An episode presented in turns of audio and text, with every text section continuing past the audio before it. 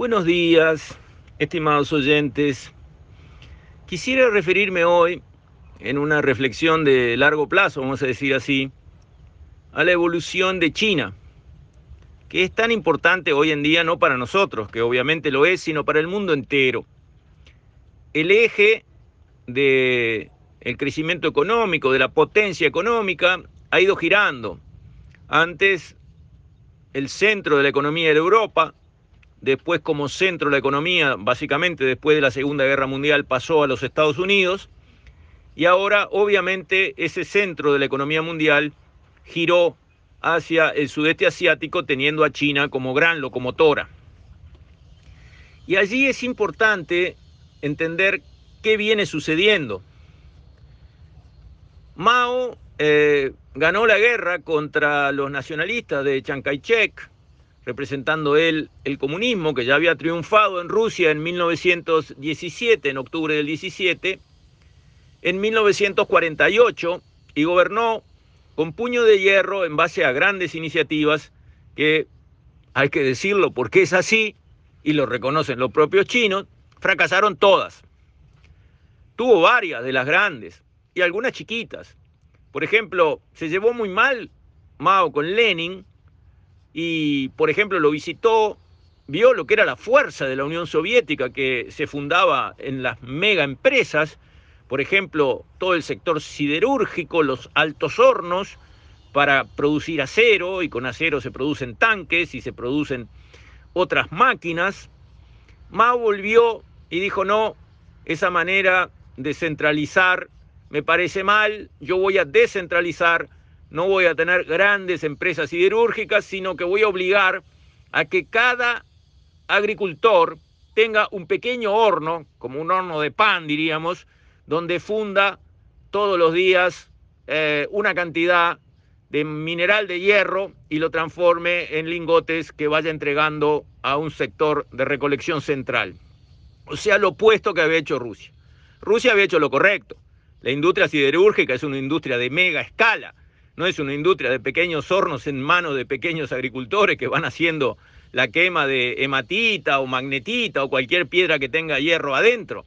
Así no funciona el mundo. Bueno, no funcionó en China. Terminaron con 30 millones de muertos por la hambruna, por esa medida y otras, todas en la misma línea absurda de pensar que una mente brillante, sin duda, como la de Mao, puede conducir la economía de un país en sus mínimos detalles. Eso, esa idea absurda es la que ha conducido a muchos comunistas al desastre. Todos, en realidad, ninguno se salvó. Pero después dio su, su gran salto adelante, que fue también todo un plan de reformas eh, radicales que terminaron en desastre, y después hizo, tras ese desastre, el otro desastre de la revolución cultural, donde agarró los profesores y los mandó a picar piedras y eh, incentivó a los jóvenes y a los más, eh, digamos, pequeños, menores elementos eh, de la sociedad china a rebelarse contra sus líderes, a rebelarse contra las autoridades, incluso contra los jefes del partido.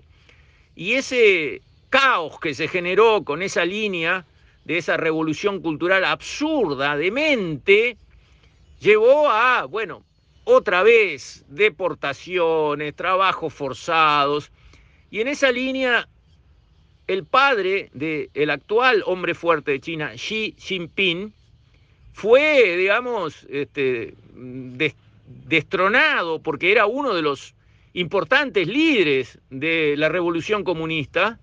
Bueno, fue derrocado, fue, digamos, casi, casi que eh, ejecutado y Xi Jinping siendo un muchacho terminó enviado a hacer trabajos en el sector agrícola con sus manos, siendo una persona que ya tenía una buena formación. Y allá fue a dar este muchachito y pasó años, bueno, carpiendo y plantando y haciendo canales y surcos y vaya a saber qué, trabajando con sus manos como un peón rural. Y lo hizo durante años. Y después decidió incorporarse al Partido Comunista, justo ese que lo había tratado tan mal a él, a su familia, a su padre. Insistió porque lo rechazaron varias veces hasta que fue aceptado. Y fue escalando posiciones dentro del Partido Comunista hasta llegar a la situación actual. Incluso estudió en los Estados Unidos, estudió en Iowa, o sea, fue el primer líder chino que conoció a los Estados Unidos por dentro. No totalmente, no perfectamente, obvio, pero conoció cómo piensan los americanos, conoció su cultura, conoció sus reflejos, como nos ha pasado a los que hemos ido a estudiar posgrados a los Estados Unidos. Uno ve cómo es Estados Unidos, no de afuera, sino de adentro. Primer líder que tuvo esa dosis de formación espectacular para conducir China. Después de Mao sabemos que vino Deng Xiaoping en el 78, que básicamente dijo, bueno, eh, lo de Mao dio todo negativo, vamos a cambiar el rumbo y enfocó China hacia el capitalismo a todo galope, teniendo la máxima en cuanto a relaciones internacionales de decir, esconde su fuerza, espera tu momento. Eso fue el lema en cuanto a política internacional de Mao, de, perdón, de Deng Xiaoping en el 78 en adelante. Esconde tu fuerza, espera tu momento. Entonces China tuvo gestos de bondad, de buena vecindad con todos, con Naciones Unidas, organizó toda clase de gestos para apaciguar y para hacerse amigo del resto de las naciones de las cuales durante la época de Mao estaba totalmente separada. Mao había encerrado a China y China se había vuelto intrascendente para todos. A nadie le importaba lo que pasaba en China porque realmente China no tenía ningún peso eh, en nada, ni en lo militar, ni en lo económico, ni en lo social, ni en lo político, en nada. Era intrascendente como país China en las épocas de Mao, en base a tener a su país, a su pueblo, a su sociedad y a su economía totalmente arruinados como más no se puede estar. Bueno, después de Deng Xiaoping sabemos los líderes que han ido sucediendo hasta que llegó hace 10 años a tomar el poder Xi Jinping. Y comenzó una nueva era que en esta década se ha consolidado y ahora vemos hacia dónde va y va hacia, primero, fortalecer militarmente a China como nunca sucedió antes.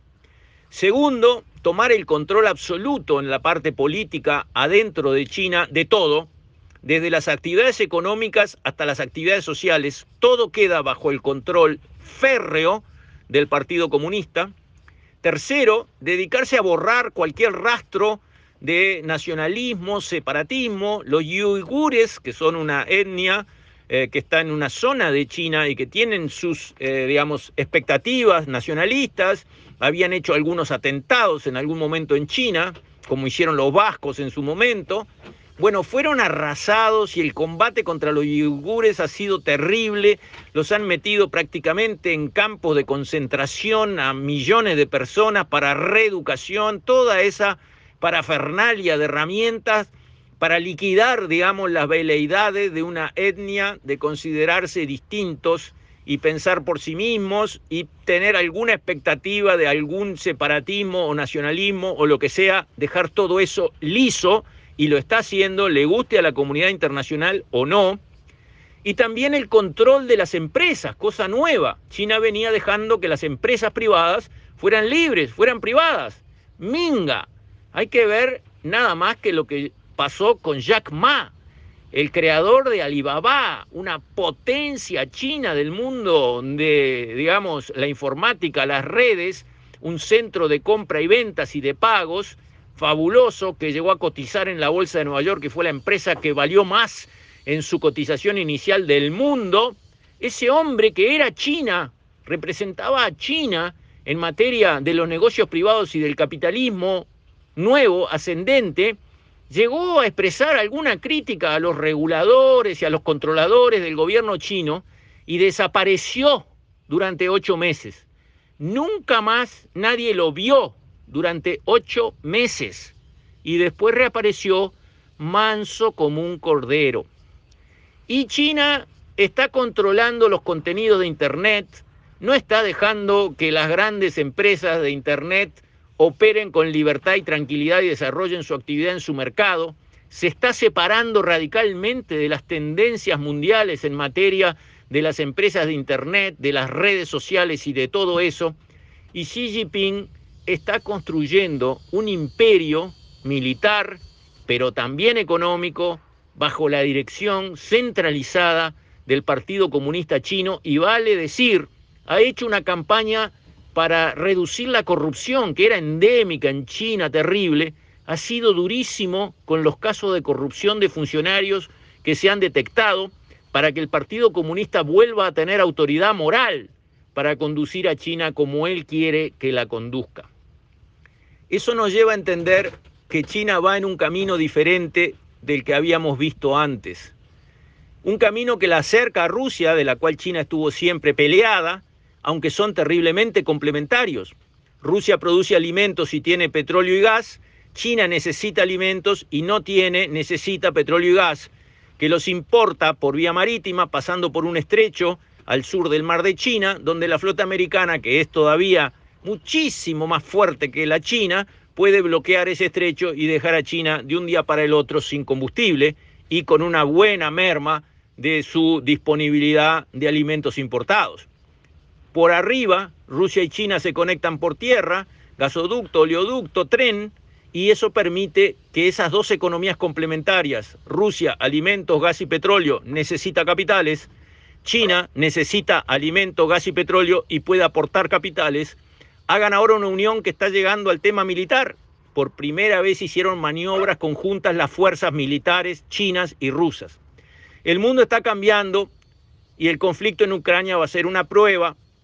Rusia se va a apoyar en China, por ejemplo, para evadir las sanciones económicas que Estados Unidos le quiere imponer a través del área dólar. Va a operar con China, donde se mueven fortunas enormes, sin pasar por los bancos americanos ni usar el dólar. Y estamos en la puerta de un mundo muy diferente con una China distinta a la que antes conocimos. Aquello de Deng Xiaoping, esconde tu fuerza y espera tu momento, ya no vale más. China ahora muestra su fuerza y dice, este es mi momento. Veremos lo que sucede. Con esto, estimados oyentes, me despido. Hasta mañana, si Dios quiere.